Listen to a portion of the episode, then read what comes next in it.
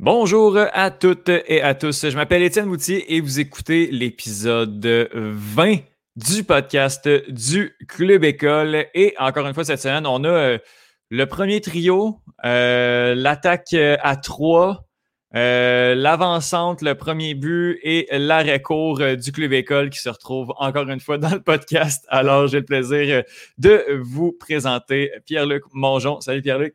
Hey, salut Étienne, comment ça va? ça va bien toi? Ça va super bien. Super bonne introduction. 10 euh, sur 10. Tu t'identifies au premier trio, au trio de hmm. baseball ou à l'attaque à 3? C'était plus euh, pour représenter le soccer. Ah, écoute, je suis plus euh, l'attaque à 3, moi, honnêtement. l'attaque à 3. en, en pointe, elle, gauche, droite, tu trouves où? moi, je me trouve plus à la gauche. À, gauche, ok, parfait. Ben moi, je vais, je vais m'identifier plus à l'aile droite. Et on a Johan, notre attaquant buteur, Johan Carrière. Salut, ça va bien? Ça tombe bien, je joue au centre euh, que des ah, fois ok, tout, euh, tout va bien. Euh, oui, ça, ça va très bien, Étienne. Très content d'être là avec vous deux, le premier trio, comme tu dis. On devrait renommer ça le podcast Boutier Carrière Mongeon, comme tu le disais en, blague il y a quelques jours. donc, oui, bien content d'être là avec vous. Ça va être vraiment un bon épisode, un épisode chargé. Euh, j'en profite, euh, c'est rare que, je plug un peu ce que je fais en dehors du Club École, mais j'en profite pour saluer mes amis euh, Justine et Bruno avec lesquels on, vient de fêter la centième du podcast Les Trois Lions. Donc hier en, live Facebook, on a passé un super bel après-midi. C'était super, super le fun. On s'en souhaite sans autres. Mais, mais oui, donc je voulais juste les, saluer parce qu'on a fait du bon travail dans ces deux dernières années. Absolument. Félicitations à vous autres. Ah oui, merci. Félicitations. Super bel accomplissement. C'est très gentil. C'est très gentil. Euh, puis, ben, euh, le podcast C'est trop Lyon, qui est un podcast de euh, soccer anglais. On va aller du côté du soccer italien avec la première nouvelle de Pierre-Luc qui nous parle du retour de Ronaldo. Ben oui, Cristiano Ronaldo, là, il avait manqué plusieurs matchs à cause de la COVID-19. Puis, ben, écoutez, Ronaldo étant Ronaldo, il a fait sentir sa présence immédiatement. Il a remplacé Paolo Dybala à la 56e et puis trois minutes plus tard, il a marqué son premier but. Et puis ensuite, à la 76e, eh bien, quoi de mieux qu'un Panenka sur un penalty pour faire signe de son retour? Classique Ronaldo. Il a fait un doublé, puis finalement, euh, la Juventus, ça a gagné le match par la marque de 4 à 1 euh, contre Spezia. Et puis là, présentement, l'équipe se classe au troisième rang en Serie A. Puis, euh, juste pour rappeler, Ronaldo avait contracté la COVID-19 le 13 octobre. Et puis, euh, il avait manqué le fameux match entre Messi, mais le fameux euh, Messi-Ronaldo en Ligue des Champions qui avait eu lieu mercredi dernier. On espère que ça va se passer. Je pense que c'est dans quelques semaines. Je n'ai pas la date précise. Mais bref, le match qui s'est passé mercredi passé, c'est le Barça qui l'a gagné 2 à 0. Donc, euh, à suivre euh, le prochain affrontement qui risque d'être d'ici trois semaines, le, match retour euh, entre la Juventus et le FC Barcelone qui promet d'être très excitant dans ce, dans ce gros groupe aussi de Ligue des Champions qui est, qui est bien garni. Johan, il y a un tournoi de tennis qui, qui est sur le point de débuter ou qui a commencé, c'est ça? Ben, en fait, le tournoi de tennis de Paris, le, mhm. Masters 1000 dans l'ATP, qui est le dernier Masters 1000 de l'année et le dernier tournoi avant les finales de l'ATP qui débute dans deux semaines. Et donc, le tournoi de Paris qui se mettait en branle aujourd'hui même, donc lundi pour ceux qui nous écoutent en direct, hier pour ceux qui nous écoutent en, diffusé. Et euh, ben, aujourd'hui, on avait euh, Félix Auger-Aliassime qui était en action, euh, qui a malheureusement perdu face au Croate Marin Cilic en trois manches de 6-0, 3-6 et 6-3. Euh, pas beaucoup de gros noms à part ça en action aujourd'hui. C'était des matchs de premier tour euh, un, peu insignifiants. Par contre, euh, demain, on a des, gros noms au programme, notamment le Canadien Milos Raonic ainsi que Stanislas Wawrinka, donc le Suisse. On a également celui que j'aime appeler comme étant l'homme qui, qui était né pour jouer au tennis, l'Américain Tennis Sangren qui sera en action euh, demain, euh, demain matin. Euh, et le deuxième favori, Stefanos Tsitsipas, donc à surveiller. Puis le favori de ce tournoi-là, c'est évidemment Rafael Nadal, donc Novak Djokovic qui ne joue pas. c'est Nadal, donc le favori pour l'emporter. Il sera en action mercredi matin. À suivre, à suivre. Je vais vous parler, euh, bon, ben, j'en ai parlé la semaine dernière, j'ai fait euh, ma, chronique, en fait, l'épisode thématique là-dessus. Ben, euh, samedi avait lieu le combat, possiblement le dernier combat d'Anderson Silva contre Uriah Hall, on, est du côté de l'UFC. Euh, bon, sans grande surprise, Anderson Silva qui a perdu ce combat-là. Anderson Silva qui ne, perd pas de, sa grâce, de sa technique, mais qui, qui est rendu euh, tellement lent. Euh, pour piquer une expression dans, au podcast Octogone que j'écoute, il est tellement lent qu'on aurait le temps de tuer un âne avec des pantoufles euh, avant de recevoir un coup de Silva. Ah, bah, oui. c'est très, très triste. Euh, c'est très, très triste à voir. Raya Hall, qui habituellement est assez flamboyant, a respecté son adversaire. Ça s'est terminé au quatrième round. Après deux, deux, deux rounds où les deux combattants s'évaluaient, c'est extrêmement long. Ryall a ouvert un peu la machine au troisième round et a terminé au quatrième round. Euh, le, combattant euh, Anderson Silva, l'arbitre Herb Dean s'est interposé assez rapidement, là, essayer de, d'arrêter le plus tôt possible euh, ce carnage qui était pas si pire que ça. C'est pas une défaite qui est si gênante que ça de la part d'Anderson Silva, qui avait annoncé quelques semaines avant que c'était son dernier combat. Mais au micro de Michael Bisping à la fin du combat, a pas voulu dire que c'était assurément à 100% son dernier. Donc, est-ce qu'on va revoir Anderson Silva encore une fois du côté de l'UFC? Euh, Dana White euh, dit que non. Et il reste un, en fait, il reste un combat euh, au contrat d'Anderson Silva qui en avait signé un contrat de 10 combats avant de perdre son premier match. Donc, euh, il a signé un contrat juste avant sa déchéance.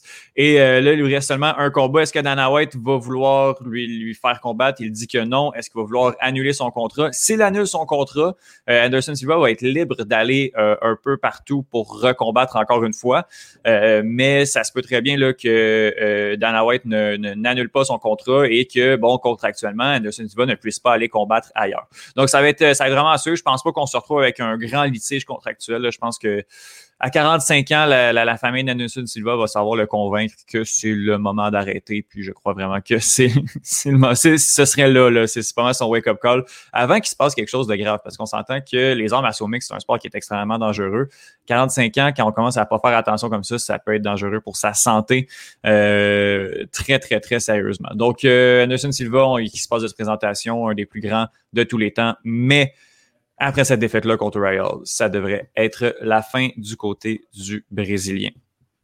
Alors, euh, voilà, c'était mon petit aparté, euh, c'est ma nouvelle sur, euh, Anderson Silva. on va passer du côté des chroniques. On retourne, on retourne au soccer. On va parler un peu de soccer quand même cette, cette semaine, puisque Pierre-Luc et, moi y sommes. Je pense pas que c'est Johan qui va nous faire son, top, son top 5 des latérales droits. Ouais, ben, en tout cas, je vous dis que ça regarde pas bien pour West Ham en ce moment, mais la, ah hein? saison est jeune, ça peut. Il y a encore long, long chemin à faire. As-tu euh, as regardé, euh, as regardé les résultats du le classement de West Ham récemment? Je, je, suis le classement semaine après semaine pour voir si je vais me ramasser dans la marde à la fin de la saison. On dirait que ça s'enlise, hein? Mon 20 tient toujours, Johan. ok, c'est bon, c'est bon. Euh, Puis là, euh, on n'est pas en Angleterre, on est encore une fois en Italie, mais là, on parle pas de Ronaldo, on parle d'une autre, autre légende du soccer. Un autre légende, oui. Euh, là, on est en Italie, mais ça regarde vraiment la sélection suédoise parce que Zlatan Ibrahimovic, oh, le personnage que c'est. Eh oui, ça commence. Écoute, Johan, je t'explique ça. Euh, Zlatan il a publié euh, lundi matin une photo sur ses réseaux sociaux, puis dans laquelle il porte le maillot de la Suède et le brassard de capitaine. Puis on peut lire dans la légende de la photo Long time no see, puis je vous fais la traduction, ça fait longtemps. Donc là, il y a eu beaucoup de rumeurs euh, qui, se sont promenées aujourd'hui. Euh, puis on va essayer de voir un peu plus, un peu plus clair qu'est-ce qui va se passer avec Zlatan. Est-ce qu'il va réintégrer la sélection nationale ou pas? C'est ça qu'on va essayer de voir ensemble, puis on va essayer de débattre justement euh, si c'est une option qui est envisageable pour la Suède. Donc, juste pour faire un petit retour en arrière, Zlatan a annoncé sa retraite internationale après l'Euro 2016. Et puis bon, là, ce matin, le gérant de l'équipe, euh, Stéphane Peterson, euh, il a dit dans une entrevue euh, à Sport Bladet, mon Dieu, désolé, c'était pas facile. dans le fond, c'est un journal sportif suédois qui n'a pas été en contact avec Ibrahimovic. Et puis, du côté de la Milan, eh bien, ils ont toujours poursu d'appel de la sélection concernant Zlatan. Puis là, en 2018, on, va faire on va juste avancer un petit peu dans le temps. Zlatan a démontré de l'intérêt pour intégrer la sélection lors de la Coupe du Monde de la Russie. Cependant, euh, il n'a pas été appelé, puis la Suède a vu son parcours se terminer en quart de finale contre l'Angleterre. Euh, Pierre-Luc, est-ce que euh, tu crois que Zlatan Ibrahimovic, Ibrahimovic pardon, est encore bon ou a le niveau pour réintégrer l'équipe nationale suédoise? Je t'explique ça. OK, honnêtement, Ibrahimovic, c'est comme du vin. Plus il est vieux, meilleur il est. Il faut d'abord mentionner qu'avec ses 62 buts en 116 sélections, eh ben, c'est le meilleur euh, de l'équipe de soccer suédoise de tous les temps. Euh, et puis, c'est aussi un des meilleurs buteurs de l'histoire du soccer en général. Présentement, là, il est à 562 buts, euh, toutes compétitions confondues. C'est absolument incroyable. Euh, puis là, c'est là que ça devient intéressant à regarder les statistiques, c'est qu'il y a présentement deux joueurs actifs qui ont plus de buts que Zlatan. Et puis je vais demander à Johan, Johan, qui crois-tu que ces joueurs sont? Euh, excuse, j'étais occupé avec euh, préparer ma chronique. Euh, deux joueurs actifs qui ont, plus, de, buts, que Zlatan. en sélection internationale ou juste all-time? All-time, tous les temps. je vais te dire Messi et Ronaldo. Bravo! il connaît son soccer. Il connaît son soccer. Écoute, euh, tu fais des bonnes prédictions, tu fais des. Tu connais bien ton soccer. Ton 20$ il est encore en jeu, puis tu as des chances. Mais bon, euh, Ronaldo, il est en première place présentement avec 762 buts. Puis ensuite, ben, c'est Lionel Messi qui en a 735. Donc, Ibrahimovic, il a le troisième rang. Puis juste derrière lui, ben, c'est l'attaquant vedette du Bayern Munich, euh, Robert Lewandowski, qui en a 509. tout ça pour dire que Zlatan, même s'il se fait vieux puis qu'il a 39 ans, Zlatan, il est encore super bon. Puis c'est vraiment un des meilleurs marqueurs de toute l'histoire. Puis bon, on sait, il est venu avec, euh, il est parti de Manchester United, il est venu avec le LA Galaxy. Et puis, bon, ça a été vraiment un spectacle euh, en MLS, on va se le dire très honnêtement. Là. Euh, quand même, on va regarder les statistiques 53 buts en 58 rencontres. Puis, les gars, on va se souvenir euh, de son entrée spectaculaire en 2018, là, après cinq minutes euh, de jeu à la 76e, si je ne me trompe pas. Euh, ben, il a marqué le but de l'année en MLS. C'était absolument euh, incroyable. On se rappelle, euh, pour ceux qui l'écoutaient à TVA Sport, que TVA Sport avait le stream deux secondes avant ou trois secondes avant et que Asun Camara se met à hurler avant que le tir se, fasse sur ce but-là. C'était assez spécial. C'était spécial, oui. Mais écoute, ce, but-là, je vais, m'en rappeler pour toujours. C'est absolument incroyable. Puis bon, on, se souvient, Étienne, euh, comment il se proclamait aussi le meilleur joueur de la MLS. Ça, c'était quand même très drôle. Il y avait toujours ce fameux débat qui est meilleur, Zlatan ou Carlos Vela? Mais là, Zlatan, lui, bien sûr, il a un ego qui est quand même assez fort. Donc, c'était lui. Il, a conquis la Ligue selon lui, même si euh, il n'a pas gagné de championnat puis qu'il n'a pas terminé euh, sa saison 2019 en tant que meilleur buteur. Donc là, si on regarde les statistiques présentement, eh bien, Zlatan, il a 7 buts en 4 rencontres en Serie A. Puis bien, présentement, mais c'est le meilleur pointeur de la ligue. Fait on, pourrait terminer tout de suite en disant que Zlatan, mais genre, oui, il peut réintégrer la sélection nationale parce que, bon, premièrement, ben, il offre tout un spectacle. C'est un personnage auquel on aime euh, regarder parce que non seulement il est excellent, mais c'est il, est juste le fun à regarder, que ce soit sur les réseaux sociaux. Euh, c'est un icône du soccer. Et puis bon, là, ça nous amène moi, je pense qu'il peut intégrer l'équipe internationale parce que, bon, euh, si on considère les faits, les statistiques, et puis le fait que, bon, Zlatan, il est, vieux, mais il est encore là, puis il est encore super bon. On le voit en Serie A présentement. Eh bien, moi, je pense qu'il serait encore bon pour au moins deux ans. Donc, euh, il y a l'Euro. Après ça, il va peut-être avoir la Coupe du Monde s'il se rend là. Euh, je ne sais pas, Étienne, toi, qu'est-ce que tu en penses? Est-ce que tu penses qu'il devrait réintégrer l'équipe? Ben, poste pour poste, honnêtement, euh, là, j'ai devant moi les joueurs de la sélection suédoise. C'est sûr que poste pour poste, Zlatan a le niveau de loin pour aller chercher ce, poste-là, ce, poste d'attaquant-là euh, au sein de la sélection. Parce qu'on s'entend que la Suède, c'est pas l'Angleterre, c'est pas l'Espagne, c'est pas l'Allemagne. On est, on est loin de la grande puissance. Non, c'est un peu ça que je voulais amener. Je ne suis pas le plus grand connaisseur de soccer, mais il me semble que la Suède, c'est pas une puissance majeure. Ça fait que Zlatan doit être meilleur qu'au moins un attaquant là-bas. Ah, c'est assurément le meilleur attaquant de, la Suède. Mais euh, après ça, Zlatan en sélection, ça a tout le temps été hyper difficile. Euh, des fois, il y a de ces joueurs-là qui, euh, qui sont magiques. Messi, par exemple, mais qui, du moment où ils mettent le maillot de la sélection, ben, la pression devient trop forte, puis on n'est pas capable de, de délivrer. C'est la même, chose du côté de Zlatan. Tu l'as dit dans ta chronique, en 2018, j'essaie de le retrouver, la Suède s'en va en quart de finale la Suède en quart de finale de Coupe du Monde. Ça, c'est dans les huit meilleures sélections. C'est impossible. Puis il y a beaucoup de gens, ben c'est possible parce que ça s'est fait, mais c'est quand même assez improbable. Puis il y a beaucoup d'observateurs qui se sont demandé si euh, la Suède aurait été capable de se rendre aussi loin sans Zlatan. Euh, avec Zlatan, en fait. Et puis, la réponse, c'est assur ben, assurément, on ne saura jamais, mais la réponse, dans la majorité des cas, c'est non. Parce que la sélection n'est pas construite pour Zlatan. Euh, bon, la façon que la Suède s'est débrouillée en Coupe du Monde, c'était énormément, énormément de pression. On jouait la contre-attaque avec des, attaquants hyper rapides. Le jeu de transition, c'est super rapidement. Est-ce que Zlatan fit dans un jeu de transition? Peut-être pas. Une équipe. Zlatan a besoin de jouer dans une équipe qui, euh, qui a beaucoup de ballons. C'est un des meilleurs attaquants. Mais est-ce que dans ce jeu la Suède-là, il peut fitter? Je ne sais pas. Puis après ça, ben, il y a la question de son âge qui fait en sorte que ben, dans une sélection, tu essaies de bah, avoir beaucoup, beaucoup de joueurs en haut de 35 ans. Zlatan en a 38, 39. 39, ans, euh, ça commence à faire vieux, surtout que justement, euh, on en parlait un petit peu juste avant de, commencer, on, veut tout le temps, tout le temps, tout le temps changer un cycle avec les sélections nationales. Puis Zlatan, ben, dans trois ans, on sait qu'il ne jouera pas. Est-ce qu'il peut rendre de bons services pendant l'Euro et la Coupe du Monde?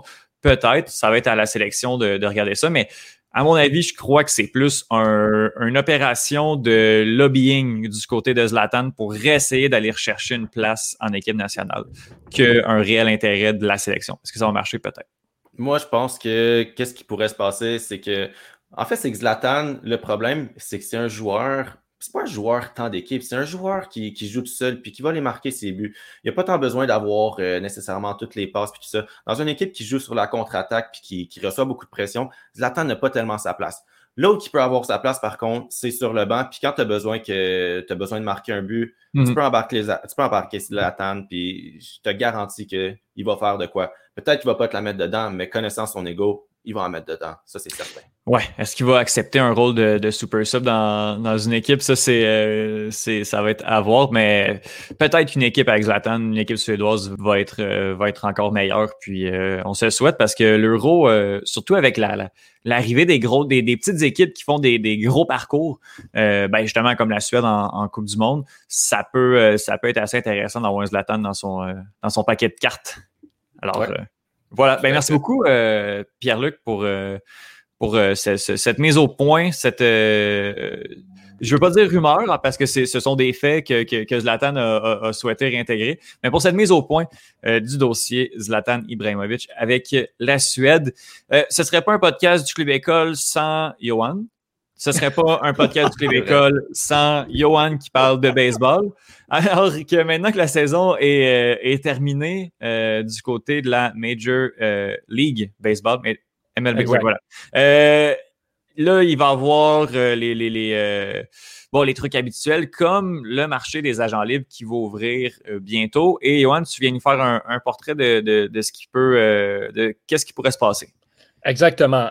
donc, si les amateurs de hockey était très, euh, était très intéressé par le marché des joueurs autonomes cette année, ben, je pense que les amateurs de baseball le sont encore plus parce qu'il y a tellement de joueurs étoiles disponibles cette année.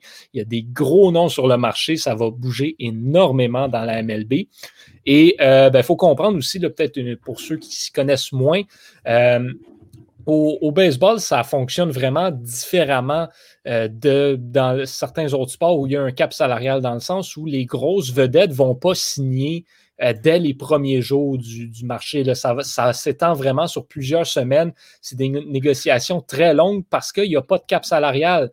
Donc, euh, ils pas, les joueurs, par exemple, n'ont pas à avoir peur que il y en ait un autre qui prenne leur place puis qui prennent tout l'argent disponible dans l'équipe qui les intéresse parce que les équipes qui ont beaucoup d'argent, ben, ils peuvent se les payer quand même, ces joueurs-là. Mm-hmm. Donc, il y a vraiment beaucoup de négociations, ça prend vraiment beaucoup de temps. Donc, le marché qui est ouvert depuis le, depuis le 1er novembre, euh, ça va s'étendre longtemps. les, premières vraies signatures majeures euh, vont peut-être arriver d'ici la fin de la semaine, mais ça pourrait même aller à la semaine prochaine. Il ne faudrait pas être surpris de ce côté-là. Et donc, qui on a de si majeur que ça? Euh, ben, parmi les, gros noms, on a Trevor Bauer. Donc, Trevor Bauer, qui est le lanceur partant étoile des Reds de Cincinnati, qui va, selon moi, gagner le trophée Cy Young dans la nationale. Et c'est extrêmement rare qu'on a le gagnant d'un trophée Cy Young euh, de disponible sur le marché des joueurs autonomes. Ça arrive presque jamais parce qu'on parle du meilleur lanceur de la ligue. Et donc, quand tu es une équipe qui a ce lanceur-là, euh, dans son alignement, mais tu ne veux pas veux pas t'en débarrasser. Et donc, les, Reds qui ont soumis une offre qualificative à Trevor Bauer euh, hier, mais euh, cette offre-là ne sera évidemment pas acceptée là, parce que les offres qualificatives, c'est des offres d'une saison à des montants moindres. ça ne vaut vraiment pas la peine pour ces gars-là. Si on regarde le contrat ridicule que les Yankees ont donné à Garrett Cole, euh, l'année dernière. Je n'ai pas les chiffres devant moi, mais euh, Trevor Bauer peut aller chercher ce même genre de contrat-là. Donc, il n'y a aucune raison pour laquelle il accepterait euh, l'offre qualificative et va aller tester le marché des joueurs autonomes. Et donc, la question est la suivante. Qui sera dans le, dans le Derby Trevor Bauer, qui est selon moi le plus gros nom sur le marché cette année? Il ben, ne faut pas compter les Reds comme battus tout de suite. Euh, c'est ceux qui vont essayer de, garder ces services, mais euh, les Reds de Cincinnati ne sont pas nécessairement l'équipe la plus riche. Euh, ce n'est pas le plus gros marché, c'est un marché moyen, disons. Et donc, ça se pourrait qu'ils viennent se le faire soutirer par des plus gros marchés. Euh, il y a des équipes aussi qui sont activement à la recherche de lanceurs partants. Je pense aux Angels de Los Angeles, qui, eux, c'est leur problème depuis, depuis toujours. Les lanceurs partants, ils en ont juste pas de bons. Alors, d'ajouter Trevor Bauer, ben, ça pourrait peut-être enfin leur permettre d'accéder aux séries éliminatoires. Euh, je ne serais pas surpris non plus de voir euh, des équipes comme les White Sox de Chicago euh, embarqués dans, ce dossier-là. Les White Sox font partie de ces équipes qui vont liquider beaucoup de masse salariale avec des contrats qui viennent expirer, qui, expirent cette saison. Donc, on pourrait les voir s'engager dans ce derby-là. Ce ne serait pas surprenant. Il y a le marché des receveurs aussi qui va être très intéressant à suivre parce qu'on a si on a le meilleur lanceur du baseball cette année, ben, on a le meilleur receveur de la MLB qui est sur le marché en JT Real Muto, qui s'alignait cette saison pour les Phillies de Philadelphie. Euh, euh, et, lui, euh, ben, juste pour vous dresser un petit peu le portrait, en 2019, il a remporté à la fois le gant d'or et le bâton d'argent. Ce que ça veut dire essentiellement, c'est que c'est le meilleur joueur défensif et le meilleur joueur offensif à sa position. Euh, donc, c'est un des joueurs les plus complets dans tout le baseball. Ça arrive pratiquement jamais qu'un joueur remporte le gant d'or et le bâton d'argent la même année. C'est euh, un exploit en soi. Puis, euh, il y a quand même eu des, excellents chiffres cette saison. 11 circuits, une moyenne de 266 au bâton. Les receveurs ne sont pas nécessairement les. Ce sont souvent des excellents joueurs défensifs, mais offensivement, ce n'est pas eux qui contribuent le plus aux équipes. Et lui, ben, il trouve le moyen de le faire quand même. Et donc, qui sera dans la course pour aller chercher euh, JT Real Muto? Euh, je vous le dis tout de suite, ça va être une course entre les deux marchés de New York, les Yankees et les Mets qui vont se l'arracher. Euh, les Yankees qui, année après année, trouvent le moyen de dépenser 300 millions de dollars sur un joueur. On l'a vu avec Garrett Cole, on l'a vu avec Giancarlo Stanton. Année après année, ils le font. Puis, ben, il leur faut un receveur, Gary Sanchez, qui ne fait plus le travail là-bas. Donc, ils vont essayer de le remplacer. Mais là, il y avait quelque chose que les Yankees n'avaient peut-être pas prévu, c'était que les Mets sont maintenant un, un nouveau propriétaire, Steve Cohen, qui est euh, le propriétaire le plus riche de toute la MLB. Et donc, là, soudainement, les Mets ont des poches ridiculement plus profondes qu'ils en avaient. Euh, ça pourrait venir faire pencher la balance en faveur des Mets. Il y a des rumeurs comme quoi Real Muto a dit qu'il n'était pas intéressé à aller jouer pour une des deux formations new-yorkaises, mais franchement, je ne vois pas pourquoi est-ce que ça est-ce que ça arriverait pas, surtout du côté des Mets, il, leur manque à peu près juste ça, un receveur. Sinon, euh, on a qui d'autre sur le marché qui va être intéressant? On a DJ Lemayou qui a mené la MLB cette année euh, avec sa moyenne au bâton. Donc, lui, il joue au deuxième but. Il est avec les Yankees de New York en ce moment. Est-ce qu'il va re-signer à New York? Peut-être.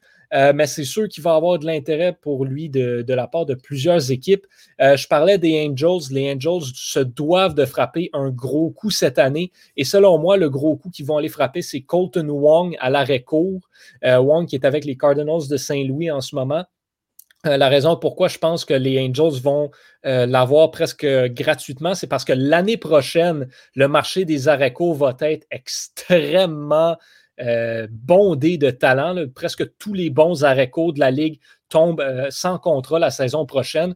Donc, je ne vois pas une équipe se lancer sur Colton Wong, à part une équipe qui en aurait besoin dans l'immédiat, comme les Angels.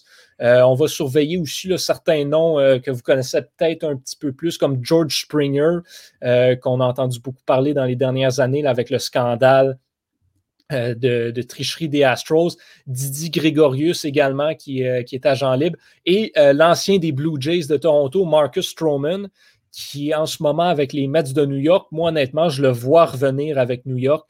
je pense que les Mets vont trouver le moyen de s'entendre avec lui sans problème. Euh, donc, ça, c'est en gros, c'est les noms, euh, les noms qui seront les plus, euh, les plus courus après, si je peux me permettre l'expression, les plus convoités, en fait, sur le marché des joueurs autonomes, ainsi que les équipes qui seront les plus actives, notamment les Mets. Puis, il ne faut pas oublier les Red Sox de Boston. Euh, ça fait deux ans qu'on ne fait pas les séries euh, à Boston. Je pense qu'on est tanné. Les Red Sox sont une équipe qui compétitionne année après année. Donc, il devrait avoir beaucoup d'argent de dépenser du côté des Red Sox cette mhm. année. Euh, peux-tu me rappeler la date de l'ouverture du marché des joueurs autonomes? C'était le 1er novembre. C'était le 1er novembre, OK. Donc, ça vient toujours de commencer. Et puis, quel, je sais que c'est difficile à, à quantifier là, parce que ça peut, euh, virer euh, assez rapidement. Mais euh, qu'est-ce que tu crois qui va encaisser le plus gros chèque durant ce, ce, marché? qui va encaisser le plus gros chèque? Ben, comme je disais, Trevor Bauer, c'est sûr que c'est un, un, sérieux candidat à ça. mais honnêtement, je pense que George Springer pourrait facilement aller chercher le plus gros contrat euh, de la saison. C'est un joueur dominant, il est au sommet de sa forme. Euh, puis il va probablement vouloir essayer de se défaire un peu des Astros euh, qui vont essayer de le garder. Ça va faire monter les enchères. Il y a vraiment des équipes qui gagneraient à l'avoir. Puis on parle de grosses équipes, là, genre les Red Sox de Boston. Donc, il ne faudrait vraiment pas être surpris que euh, Boston dépense énormément d'argent pour aller le soutirer aux Astros. Parfait. Donc, un, gros yacht pour euh, euh, Springer à, prévoir. Absolument. Absolument. Merci beaucoup, Johan, pour cette, cette, mise au point. Je vais faire une petite revue rapide, rapide, rapide du des euh, ligues féminines de, de, soccer en Europe que bon que j'avais commencé. Je, crois que je l'avais fait il y a peut-être un petit peu plus qu'un mois.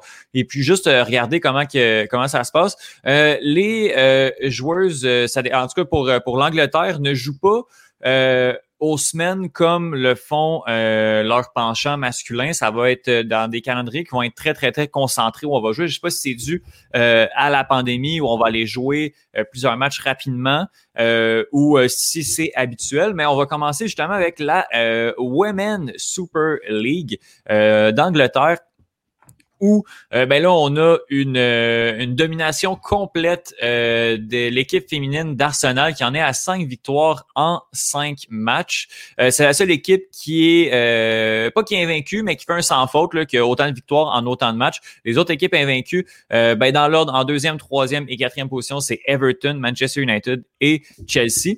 Chelsea a joué un match de moins. Si on s'en va chercher une victoire, on s'en vient à égalité au troisième rang avec euh, Manchester United. Et euh, honnêtement, Arsenal, c'est une machine à but. c'est, je crois que c'est 5, 29 buts marqués en 5 matchs. Donc, je veux juste qu'on s'imagine, les trois premières buteuses viennent du Arsenal Women Football Club. donc, Viviane Miedema, Jill Road et Caitlin Ford. C'est Ward et Ford sont, sont comme on, on, croit que c'est écrit, mais avec les deux O euh, pour les deux noms de famille. Donc, deux noms de famille qui se ressemblent quand même, euh, quand même assez. Donc, euh, grande, grande, grande domination de l'équipe d'Arsenal dans cette Women Super League. Sinon, ben, on s'en va de la France du côté de la division 1 féminine. Ben, une autre équipe qui fait un sans faute, c'est l'équipe féminine de Lyon avec sept victoires en sept matchs. En deuxième position, ben, on a le PSG qui suit avec six victoires et un nul. Et en troisième, pour compléter le, podium, on a Montpellier. Euh, au niveau euh, des euh, buteuses, les trois premières ben, sont de Bordeaux et de, du Paris FC et du Paris Saint-Germain. C'est pas la même équipe. Attention, faut pas faire l'erreur. Donc, donc, Kadja Shah, Clara Matteo et pardon, Kadi Diatou Diani avec 9, 7 et 6 buts domine le palmarès des buteuses pour euh, ce championnat euh, féminin de soccer en euh, France.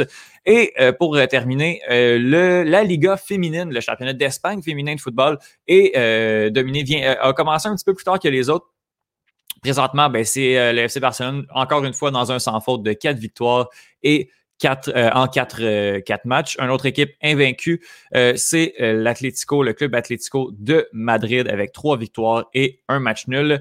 Le Madrid Club de football féminino ferme, ferme le, top 3 à ne pas confondre avec le Real Madrid, qui, lui, ben, à sa première année d'existence, est en 13e position. Ça va pas très bien. On parle de une euh, victoire, un match nul et une défaite. La défaite est survenue à leur premier match, j'en avais parlé. Il fallait absolument regarder le, euh, le Classico, le premier Classico de l'histoire entre le FC Barcelone et le Real Madrid. Euh, cette fois-ci, du côté féminin, ben, Classico qui a été dominé par les Barcelonaises, alors victoire de 4 à 0 du FC Barcelone. Et dans cette Liga féminine, les euh, buteuses, alors le top 3, Esther Gonzalez, Aïta Bonmati et euh, Alexia Putelas avec 4 et 3 buts pour les deux dernières. la première étant du Levante Deportiva et les deux du FC Barcelone dominent le top 3 des buteuses. Donc on a des quelques dominations. On a quand même euh, deux, deux, trois équipes euh, derrière là, qui, viennent, euh, qui viennent chatouiller la première position. Donc, ça va être des courses intéressantes quand même à suivre là, du côté des ligues féminines en Europe. Donc, je me concentre sur l'Angleterre, la France et l'Espagne. Ce sont les trois championnats qui m'intéressent le plus. Donc, voilà pour ce petit tour de ce petit tour d'horizon des ligues féminines. On a le temps quand même pour euh, un débat. Alors, Trump ou Biden, Johan, j'aimerais ça que tu te prononces. non, non, non, non. Euh, a eu chaud. Euh, non, euh, je veux rapidement, j'en ai, je ne sais pas si j'en ai parlé un peu au Club École. Johan, ça, ça, va être intéressant aussi d'avoir ton avis un peu extérieur. On va passer rapidement sur l'impact de Montréal moi, je suis, euh, je suis l'Impact de Montréal, j'ai mes billets de saison depuis déjà quelques années et personnellement, pour moi, l'intérêt n'y est pas euh, dans cette année. Pourtant, en termes de résultats, en termes de, de, de, de jeu, c'est pas différent des autres années. Est-ce que c'est le fait qu'on soit à huis clos? Ben, qu'on soit, que l'équipe soit à huis clos puis qu'on puisse pas les voir, peut-être que, ça joue un peu. Pierre-Luc, j'aimerais ça t'entendre sur ton intérêt sur cette saison-là MLS qui est, qui est un peu particulière du côté de l'impact. Ouais. Euh, écoute, je vais, je vais essayer de rester quand même.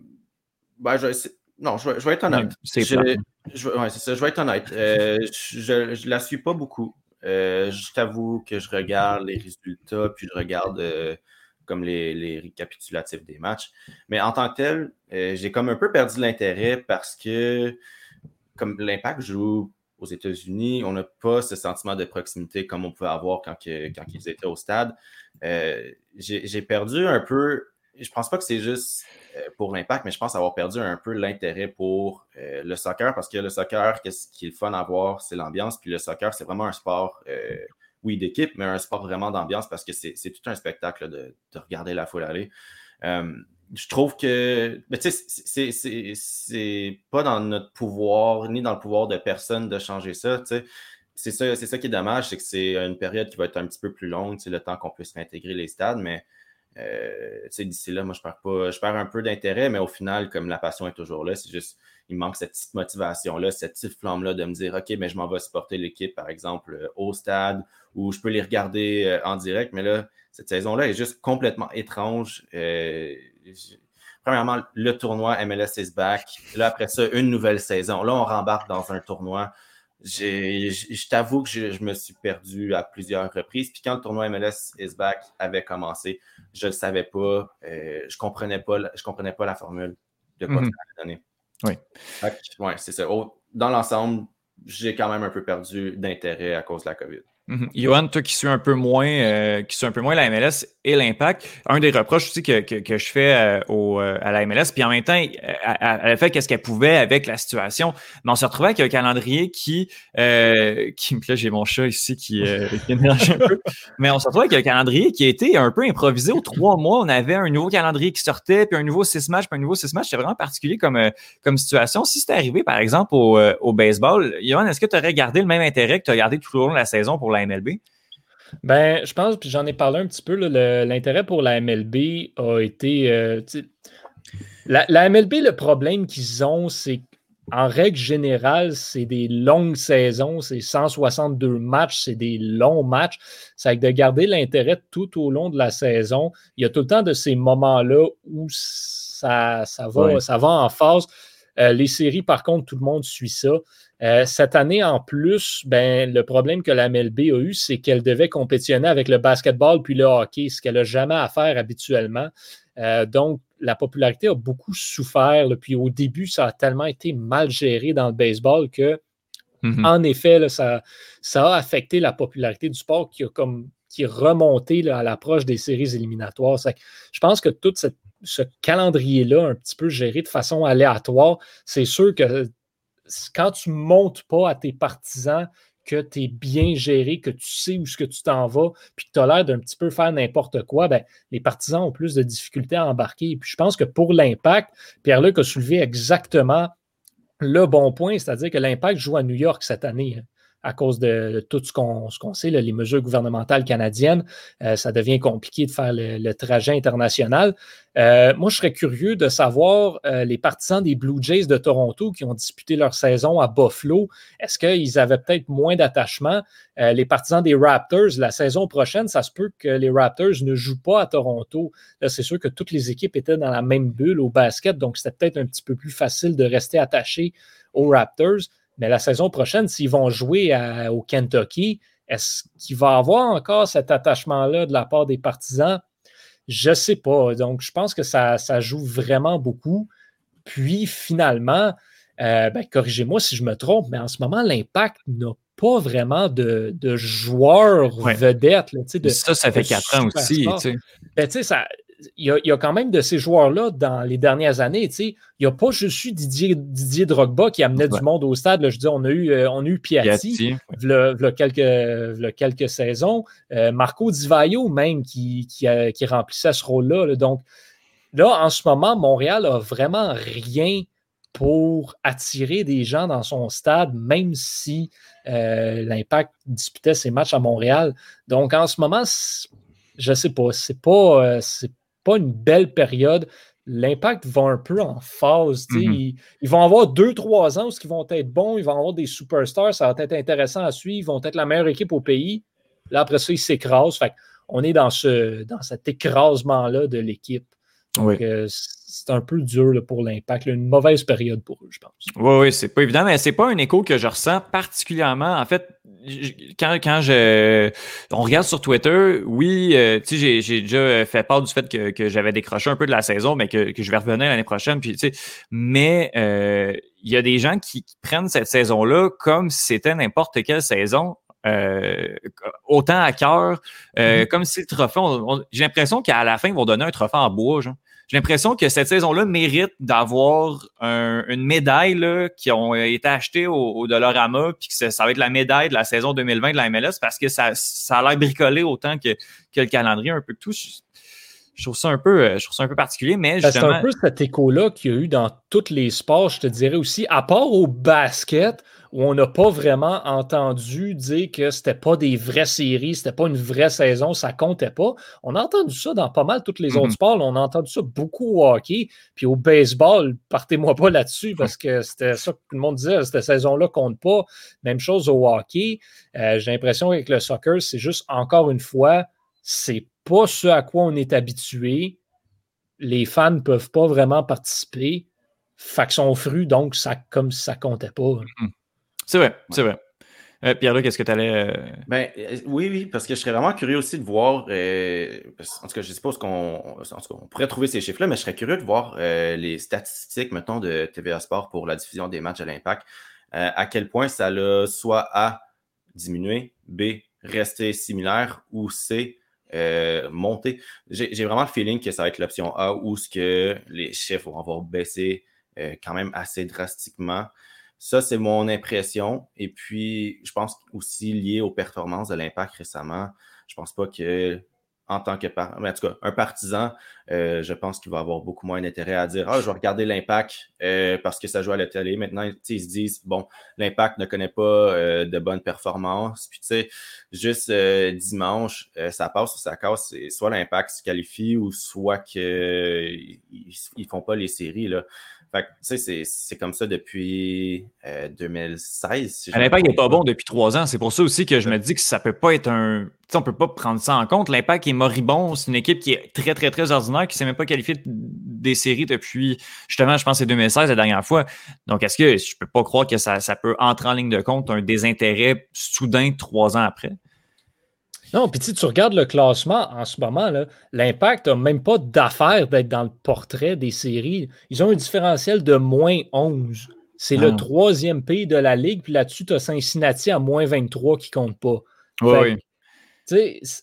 Leur, leur fiche est dégueulasse, leurs joueurs sont mauvais. Euh, Thierry Henry, honnêtement, il fait ce qu'il peut, mm-hmm. mais c'est un peu. Si je fais un parallèle avec le, Canadien, il y a deux ans à peu près, ce qu'on disait, c'est pas la faute de l'entraîneur. Il n'y a, pas de joueurs à mm-hmm. mettre sur le terrain. Il y aurait beau avoir. Fait c'est un, peu, un peu dommage pour, pour l'impact. Puis comme, comme je vous dis, moi, selon moi, étant quelqu'un qui ne regarde pas les matchs, mais qui suit les résultats, quand j'ai le pop-up à chaque semaine, l'impact de Montréal s'incline versus telle, telle, telle affaire, crème à un moment donné. Ben oui, c'est ça, exact. exact. Oui, trois défaites de L'impact, en ce moment, le problème qu'ils ont, c'est que les Alouettes ne jouent pas. C'est qu'ils sont carrément la pire équipe de sport à Montréal, puis c'est même pas proche. Oui, oui. Ben oui, mais clairement. Clairement. Puis présentement, c'est ça. En termes de résultats, c'est pas, pas évident. Puis Bref, on n'embarquera pas sur le niveau éthique qui fait en sorte que j'ai tellement de la difficulté. Quand je regarde Samuel Piet, j'ai goût de faire un câlin. Là, ça a tellement l'air difficile.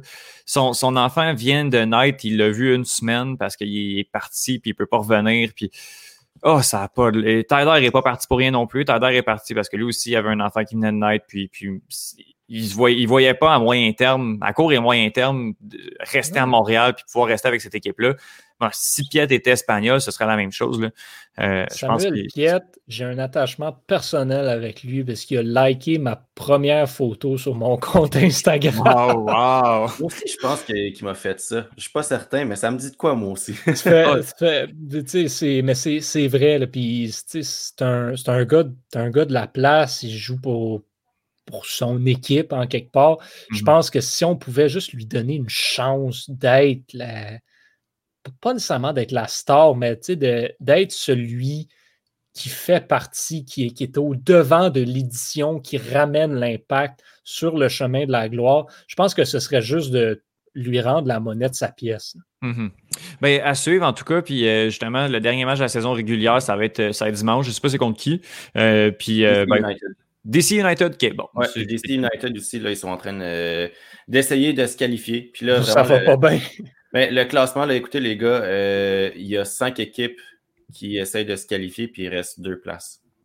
Donc, Montréal essaie de protéger sa place Euh, suivre. Mais là, on a appris, par exemple, que le, la Ligue des champions allait reprendre le 15 décembre.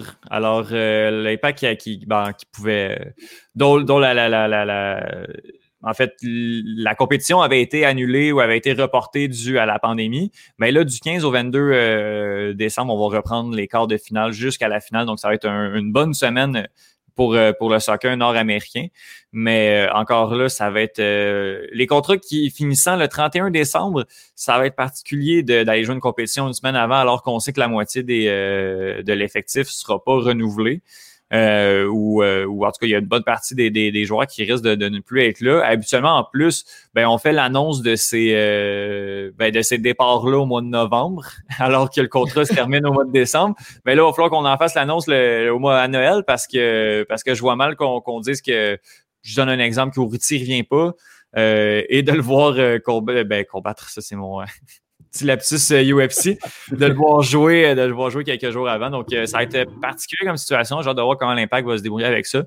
mais match retour contre le CD Olympia, je me rappelle bien qu'il va être le 15 décembre. Donc, on va avoir le temps amplement d'en reparler, de parler aussi de cette saison MLS-là qui va se terminer. Parlant de choses qui se terminent, ben, on tire vers la fin de ce podcast. Je suis le maître des liens ce soir. et justement, euh, Pierre-Luc, qu'est-ce qu'on regarde cette semaine dans notre belle planète sportive? Il y a beaucoup de choix. Euh, ben, on, a, on a énuméré, dans le fond, le match de l'Impact de Montréal qui va avoir lieu dimanche contre le DC United, mais on a aussi euh, une belle brochette en Ligue des Champions cette semaine. Tu volé mon truc. C'est correct. Ah, je t'ai volé ton truc. Vas-y, vas-y, vas-y. Ben, non, mais écoutez, il y, a, beaucoup de matchs. Là. J'ai, pas le, le les, les, les, matchs devant moi, mais il y en a beaucoup. Il y en a des beaux. La Ligue des champions, c'est la plus belle compétition de soccer, selon moi. Et puis, c'est à ne pas manquer, c'est mardi et mercredi euh, à 3 heures. Mhm. ben, je, vais t'en donner une affiche là, intéressante. C'est les deux et troisième positions euh, du groupe. Je crois que c'est le dernier groupe euh, du groupe H. En, oui, c'est le Paris Saint-Germain contre le FC, le Red Bull Leipzig, pardon. les deux qui sont en deuxième, en deuxième et troisième position avec trois points. Le gagnant va prendre, va prendre une sérieuse avance là, quand on sait que c'est les deux premières positions qui se qualifient pour les huitièmes de finale et la troisième position, c'est en Europa League. Ce serait très dommage de voir une de ces deux équipes-là euh, en Europa League, mais avec Manchester United qui est en première position, ça risque d'être vraiment, euh, ça risque d'être entre le PSG et le euh, Red Bull que ça va jouer. Donc, s'il y a une affiche à regarder, là, ça va être celle-là entre ces deux équipes assez, assez intéressante. Je t'en ajoute une. J'aimerais ça, parce que là, j'ai revoir le classement, je l'ai fermé par accident. Real Madrid contre l'Inter, c'est ce que je vous invite à regarder. On va regarder ça assurément. Johan, qu'est-ce qu'on suit? ben, on peut suivre le tennis, absolument. Sinon, ben, dans deux semaines, je vais avoir des choses intéressantes à discuter, mais pour l'instant, je vais encore me rabattre sur la NFL.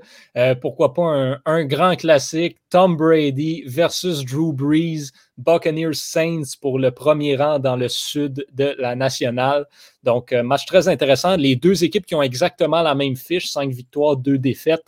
Euh, depuis le début de la saison. Donc, ça va être un, un, match entre deux futurs membres du Temple de la Renommée puis euh, deux des plus grands carrières de l'histoire. Donc, très intéressant à suivre. Ah, ça va être, on va regarder ça avec intérêt, bien sûr. Puis moi, juste, ben là, vu que Pierre-Luc m'a scoopé la Ligue des Champions, ben je vais juste revenir avec une affiche du UFC qui m'intéresse euh, samedi. Euh, L'UFC Fight Night Santos versus Texera. Ce combat-là, bon, Texera est tout le temps très intéressant à voir, surtout contre Thiago Santos. Mais mon cœur a été volé il y a de cela quelques années par André Arlovski, qui est un Biélorusse. Il doit avoir 42 ans présentement, a été champion des poids lourds en 2005. Euh, et bon, euh, commence à être un peu moribond, mais moi, j'adore ça, le, voir combattre. Et il va combattre contre une sensation canadienne, un poids lourd qui monte aussi, euh, Tanner Bowser. Euh, un combat qui aurait dû se dérouler en début octobre, mais qui a été repoussé dû à une blessure d'André Arlovski. Euh, donc, euh, moi, c'est sûr, sûr, sûr que je vais regarder ce combat-là. C'est une Fight Night, donc c'est gratuit. Ça peut se retrouver, là, je crois, sur, sur RDS ou sur ESPN. Donc, André Arlovski contre Tanner Bowser, qui est le, le, combat, le deuxième combat avant le, la carte, le, combat principal de l'UFC de samedi soir. Donc voilà, je vous invite à regarder ce combat-là qui va être qui peut être très plate, mais qui peut être très intéressant. Moi, voir Arlovski, là, c'est tout le temps euh, mon cœur euh, bat à chaque fois. Donc, euh, on va terminer sur, on va se terminer cet épisode là-dessus. Pierre-Luc Mongeon, merci beaucoup d'être d'être passé au podcast. Mais merci à toi. Merci aux gens qui nous écoutent euh, à la maison et même en direct pour ce 20e épisode. Très apprécié de nous écouter quand même après 20 semaines. On, est, on apprécie énormément. Donc, merci du fond du cœur. Merci à Ben, vous, les gars. Ben oui, puis ça me permet de, de, de plugger aussi le, le Patreon que j'ai oublié de faire en début d'épisode. Donc, euh, patreon.com slash le club école pour euh, nous aider dans notre, euh, dans notre projet. Tout l'argent euh, reçu est réinvesti dans le projet Club École. Donc, on vous invite à visiter, je le répète, le euh, patreon.com slash le club école. Johan Carrière, merci beaucoup. Merci à toi, Étienne. Merci, Pierre-Luc. Merci à tous à la maison pour votre support semaine après semaine. Ça nous fait chaud au cœur. Et on se reparle la semaine prochaine pour un autre épisode du podcast du Club École.